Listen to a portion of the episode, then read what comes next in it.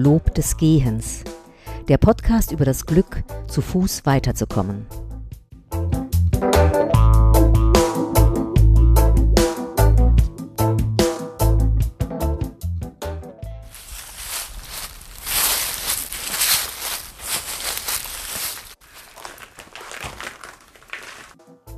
Hallo und auch im Juni gibt es heute wieder eine Bonusfolge von Lob des Gens. Und wieder als Vorbereitung auf die nächste Episode, wenn ich mich nämlich mit Dirk Liesemer über Streifzüge durch die Nacht unterhalte.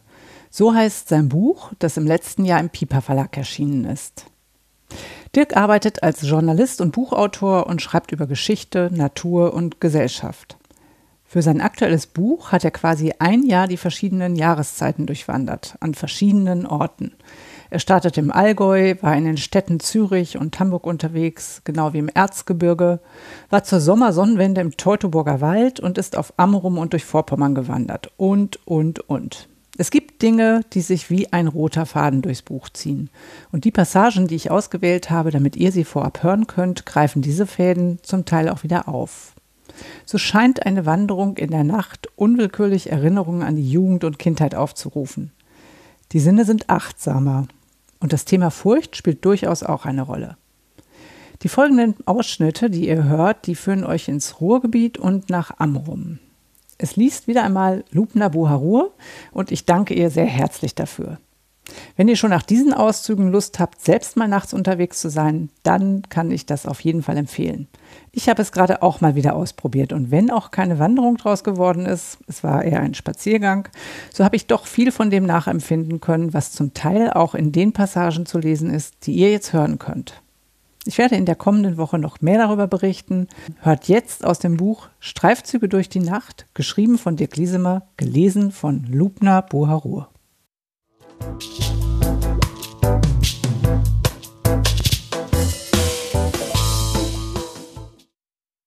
Leuchtende Wolken.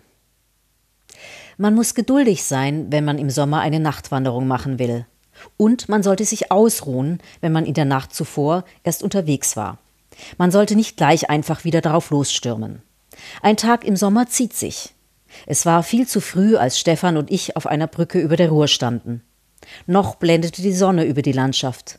Vor uns, flussabwärts, breitete sich ein von Hügeln eingerahmtes Überflutungsgebiet aus.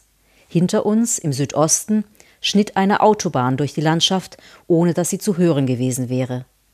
Davor lag auf einem Hügel die alte Stadt Wetter an der Ruhr, die idyllisch überschaubar wirkte. Dass dort und ausgerechnet in einer alten Burgruine die technische Revolution des Ruhrgebietes begonnen hatte, ließ sich nicht mehr erahnen. Die mechanischen Werkstätten Harcourt und Co. hatten ab 1819 ein Blechwalzwerk, einen Hochofen und ein Walzwerk errichtet. Von Wetter an der Ruhr aus hatte sich die frühe Industrialisierung allmählich über die Region ausgebreitet. Welche Spuren würden wir davon in dieser Nacht sehen? Oder sollten wir wieder ganz andere Eindrücke vom Ruhrgebiet gewinnen? Wir liefen am Fluss entlang, auf der anderen Seite lag Schloss Mallinckrodt, auf unserer Seite ein uralter Gutshof der Familie Dönhoff, wo sie im 13. Jahrhundert lebten, ehe sie im Baltikum zu einem berühmten Adelsgeschlecht aufstiegen. Hier in Wengern konnte man den Eindruck gewinnen, durch ein technisches Freilichtmuseum zu laufen, was jedoch eine unfaire Beurteilung ist, weil hier immer noch gutes Geld verdient wird. Auf eine mir rätselhafte Weise gelingt es den metallverarbeitenden Kleingewerbe bis heute, seine Geschäftsmodelle erfolgreich zu behaupten. Um die Dämmerung abzuwarten, kehrten wir in ein schwedisch-westfälisches Restaurant ein. Stundenlang machten wir es uns gemütlich und brachen erst wieder auf, als der Himmel nur mehr eine allerletzte Resthelligkeit aufwies. An einem Friedhof glommen Glühwürmchen im Gebüsch, wo diese Tierchen nicht überall anzutreffen sind. Etwas weiter, an einer Hauptstraße von Wittenbommern nach Wuppertal, fächelte Wind durch Gräser und Büsche. Wir liefen an der Straße entlang und sahen nur wenige Autos. Es war wieder alles so erstaunlich ruhig hier im südlichen Ruhrgebiet. Die Ortschaften wirkten dabei keineswegs verlassen, ausgestorben oder gar tot, sondern einfach nur in sich versunken. Vielleicht war es bezeichnend, dass der einzige Mensch, den wir in dieser Nacht bemerkten, gerade an einen Baum pinkelte. Er war von uns nicht weniger überrascht als umgekehrt. In der Ferne wuchs ein dichter schwarzer Wald. Der Stadtforst Formholz, begann Stefan seinen Vortrag. Im nördlichen Teil dieses Forstes schließt sich übrigens das bergbaugeschichtliche Gelände Muttental an. Dass dort einmal Zechen standen, dass man dort tagsüber noch immer auf Reste alter Stollen und Mauerbefestigungen stößt, war für mich nicht auszumachen. In den Waldgebieten dieser Gegend sind überall sogenannte Bergschadensgebiete ausgezeichnet, die man nicht betreten darf, weil sie einsturzgefährdet sind, erzählte Stefan weiter und schob nach, auf einer Nachtwanderung eine gruselige Vorstellung, vom Weg abzukommen und verschluckt zu werden. In der Dunkelheit wirkt die Umgebung sehr natürlich, meinte ich, was mein Freund keinesfalls so stehen lassen wollte. So viel Ungenauigkeit störte ihn ganz erheblich. Was heißt für dich natürlich? Hakte er empört nach. Und ist ein Wald an sich schon natürlich? Tatsächlich habe sich die Natur hier erst in den vergangenen Jahrzehnten entwickelt. Davor sei hier Kohle gefördert worden und davor habe es Weiden und Äcker gegeben. Dann jedoch gab er zu, die Natur hat sich mittlerweile eine eigene Realität geschaffen, die nachts erstaunlich ursprünglich wirkt. Du hast mir mit der Nachtwanderung ein großartiges Geschenk gemacht, meinte er plötzlich und fing an zu erzählen, während ich ihm mein Aufnahmegerät hinhielt. Die Intensität der Naturerfahrung erinnert mich an meine ersten Spaziergänge als Jugendlicher. Damals habe er erstmals Entfernungen wahrgenommen, das Gefühl der Weite, die Macht der eigenen Beine, das Abenteuer, nicht zu wissen, was hinter dem Horizont kommt. Die Freiheit, wenn man alltägliche Wege verlässt. Wenn man nicht einmal mehr die Dunkelheit der Nacht als Hindernis empfindet, sagte er, kann man überall hinlaufen. Vor allem fühle man sich nachts noch unmittelbarer der Natur ausgesetzt, weil alles kulturell geprägte kaum mehr wahrnehmbar sei. Man sieht weniger und taucht deshalb tiefer in die Natur ein. Und man ist ihr stärker ausgeliefert, wird zugleich aber auch nicht so stark von ihr angegangen, weil nicht so viel an Eindrücken auf einen einströmt. Es ist wie bei einer Schwarz-Weiß-Fotografie, sagte ich. Man achtet nachts mehr auf Formen, Strukturen und Linien. So grafisch würde ich es nicht empfinden, erwiderte Stefan. Ich fühle mich eher umweht, als wäre ich von einem dunklen Tuch umgeben. Stimmt. Auf meinen ersten Streifzügen hatte auch ich mich von Dunkelheit umhüllt gefühlt. Hatte sich mittlerweile meine Wahrnehmung geändert, so wie sie das immer tut, wenn man irgendwo heimisch wird und sich mehr und mehr auskennt? In der Gemeinde Durchholz liefen wir eine mit orangefarbenen Lampen gesäumte Straße hinauf auf einen Hügel. Die Lampen wirkten wie aus der Zeit gefallen. Sie erinnerten mich an meine Kindheit auf dem Dorf, ehe das orange Licht gegen rein weißes ausgetauscht wurde. Ich hatte es ewig nicht mehr gesehen. Auch Stefan erinnerten sie an seine Kindheit. In Frankreich und Belgien, wo es diese Lampen noch gibt, erzählte er, fühle ich mich bis heute jedes Mal in meine Kindheit in Sös zurückversetzt. Oben auf dem Hügel, es war weit nach Mitternacht, schauten wir verwundert in nördliche Richtung. Wir sahen den Nordstern und darunter ein seltsames helles Leuchten. Stammte es von den Lichtern Dortmunds, Bochums oder Essens? Deren Lichtglocken wölbten sich allerdings nicht allzu hoch über den Städten. Oder leuchteten dort tatsächlich silbrige, faserige Wolken am Himmel? Später erfuhr ich vom Phänomen der leuchtenden Nachtwolken. Die aus Eiskristallen bestehenden Gebilde sammeln sich in gut 80 Kilometern Höhe. Sie leuchten nicht aus sich selbst heraus, sondern werden von der Sonne angestrahlt, die im Juni und Juli in Mittel- und Nordeuropa nur wenige Grad unter den Nordwesthorizont sinkt. Zwar leuchten die Wolken auch tagsüber, werden dann aber vom Sonnenlicht überstrahlt. Man sieht sie häufiger im nördlichen Deutschland, hin und wieder jedoch sogar über der Schweiz und Österreich. Allein für diesen Anblick hatte sich der Streifzug gelohnt leuchtende Wolken im hohen Norden, geschmückt von Hunderten von Sternen. Es ging danach bergab, durch Wiesen und Felder, dann wieder einen Berg hinauf. Wie in der Nacht zuvor. Runter, hoch, runter, hoch, eben Ruhrschicht Rippenland. In der Ferne sahen wir immer wieder unzählige Lichter und Häuser, den Florian in Dortmund, die Ruhr-Uni, Windräder und Schornsteine mit roten Leuchten. Kurz bevor es hell wurde, erreichten wir das ehemalige Stahlwerk Heinrichshütte, liefen entlang einer verlassenen Riesenstraße, ausgebaut einst für Arbeiter und Angestellte. Aber dem Ausbau in den 70ern folgte die Schließung der Zeche in den 80ern, womit auf einen Schlag knapp 3000 Menschen ohne Arbeit waren. Die Natur überwucherte fast alles, aber die Zeichen eines neuen Aufbruchs ließen sich auch im Dunkeln erkennen. Die Lichter eines neuen Gewerbeparks und Motorengeräusche aus einer Logistikhalle. Auf einer Wiese ließen wir uns müde nieder und schauten erschöpft auf den alten Hochofen, während 100 Meter links von uns Arbeiter auf dem Hof einer Logistikhalle eine Pause machten. Sie unterhielten sich so laut, als wäre es mitten am Tag.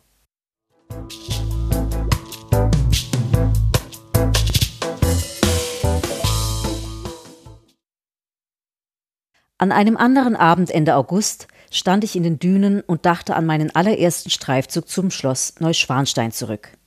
Dass ich dort niemanden getroffen hatte, abgesehen von einem amerikanischen Touristen, kam mir noch immer seltsam vor. Es muss wohl an Schnee und Eis gelegen haben. Doch auch hier auf Amrum lief jetzt zur Hochsaison kein Mensch umher außer mir und meinem heutigen Begleiter Sven Sturm, einem ausgezeichneten Naturfotografen, den es als Lehrer auf seine Trauminsel verschlagen hat. Niemand außer uns wanderte in der Dämmerung umher, obwohl die Sonne gerade erst untergegangen war und sich der Himmel in zauberhaften Orangetönen ergoss. Am Horizont erkannten wir die Reste der Pallas, eines abgesoffenen Schiffes. Im Süden leuchtete die Promenade von Wittdün. Es war angenehm warm. Von Westen her zogen allmählich jedoch treuende Wolken auf. Er fotografiere oft in der Dunkelheit, sagte Sven, sie habe etwas Meditatives. Man ist ganz bei sich im Hier und Jetzt. Man nehme nicht nur mit den Augen wahr, sondern müsse über die Ohren kompensieren und dadurch aufmerksamer sein. Es ist ein intensiveres Erlebnis. Nur mondlose Nächte wie die kommende machten ein Landschaftsfoto fast unmöglich. Er geht dann ganz gerne aber nach draußen, um die Milchstraße zu fotografieren. Man sieht keine Landschaft, keinen Weg, kaum Horizont. Um das Mystische einzufangen, brauche man künstliche Lichtquellen wie einen Leuchtturm oder einen Wanderer, der sich seinen Weg mit der Taschenlampe sucht. Er wolle die Landschaft auf den Fotos so zeigen, wie er sie erlebe, auch wenn natürlich Geräusche und Gerüche fehlten. Manchmal versuche er deshalb, nachts dunkler zu belichten, aber das Ergebnis gefalle ihm nur selten. Denn auf einem dunklen Bild lasse sich die Magie der Dunkelheit kaum darstellen, jedenfalls nicht die der Landschaft. Ein dunkles Bild verliert als Print seinen Zauber. Er würde nachts gerne mehr analoge Bilder mit alten Kameras machen, Fotos, die wie schludrig dahingeworfene Kohlestiftzeichnungen wirken. Wenn sie halt gerade nicht so aussehen wie aktuelle, perfekte, steril anmutende Digitalbilder. Nur leider sei das Filmmaterial längst nicht so empfindlich wie moderne Sensoren, der Ausschuss so groß. Aus diesem Grund gebe es auch aus analogen Zeiten so wenig Nachtfotos. Erst mit der Digitaltechnik sei der Durchbruch in der Nachtfotografie gelungen. Sven Sturm ist öfter mit seinen Schülern abends hier in den Dünen. In der neunten und zehnten Klasse können sie einen Wahlpflichtkurs Fotografie belegen. Er ist dann immer wieder überrascht, wie anders sie sich verhalten. Er kennt sie ja vom Unterricht, der Pausenaufsicht und von Klassenfahrten. Hier draußen erlebt er sie mutiger, konzentrierter und aufmerksamer. Es hat eine Relevanz für sie. Sie werden fokussierter, sind mehr im Hier und Jetzt, fast andächtig. Je dunkler es wurde, desto deutlicher zeichneten sich die Strahlen des Leuchtturms ab. Er ist mehr als ein Bauwerk, sagte Sven. Auf einem Foto steht er für Ruhe, Verlässlichkeit und Orientierung. Am Leuchtturm trennten sich unsere Wege. Ich lief allein kilometerweit durch die Nacht nordwärts. Nur wenige Sterne blinkten zwischen den schwarzen Wolken. Regentropfen prasselten auf den Asphalt, Grillen zirpten und in einem Gewerbegebiet rührten Generatoren. Ich hörte, wie der Wind durch ein Maisfeld rauschte und Böe für Böe näher kam. Es hörte sich wie eine Brandung an. Dann lief ich an Seegras vorbei, das metallisch, gar zischelnd klang. Der Wind fegte auch über die Wiesen hinweg und ließ die Bäume rascheln. Konnte man am Rascheln eine Baumart erkennen, fragte ich mich. Klangen die Birken tatsächlich heller als die Ahorne? Kurz vor Norddorf wurde ich vom Licht des Leuchtturms erfasst. Ich drehte mich um und fühlte mich alle paar Sekunden von einem Lichtstrahl ertappt. Von der Ferne aus wirkte es wie Saurons magisches Auge. Zwei Nächte zuvor hatte mir Wolfgang Stöck den Turm gezeigt. Ein Mann wie ein Seebär, mit langem Bart, tiefer Stimme und leicht kugeligem Bauch. Ein Mann, der Kinder und Jugendliche fasziniert und perfekt auf die Insel passt, auch wenn er zu den Zugezogenen zählt. Er berichtete von Zeiten, als es noch einen Haupt- und einen Nebenwärter gegeben hatte.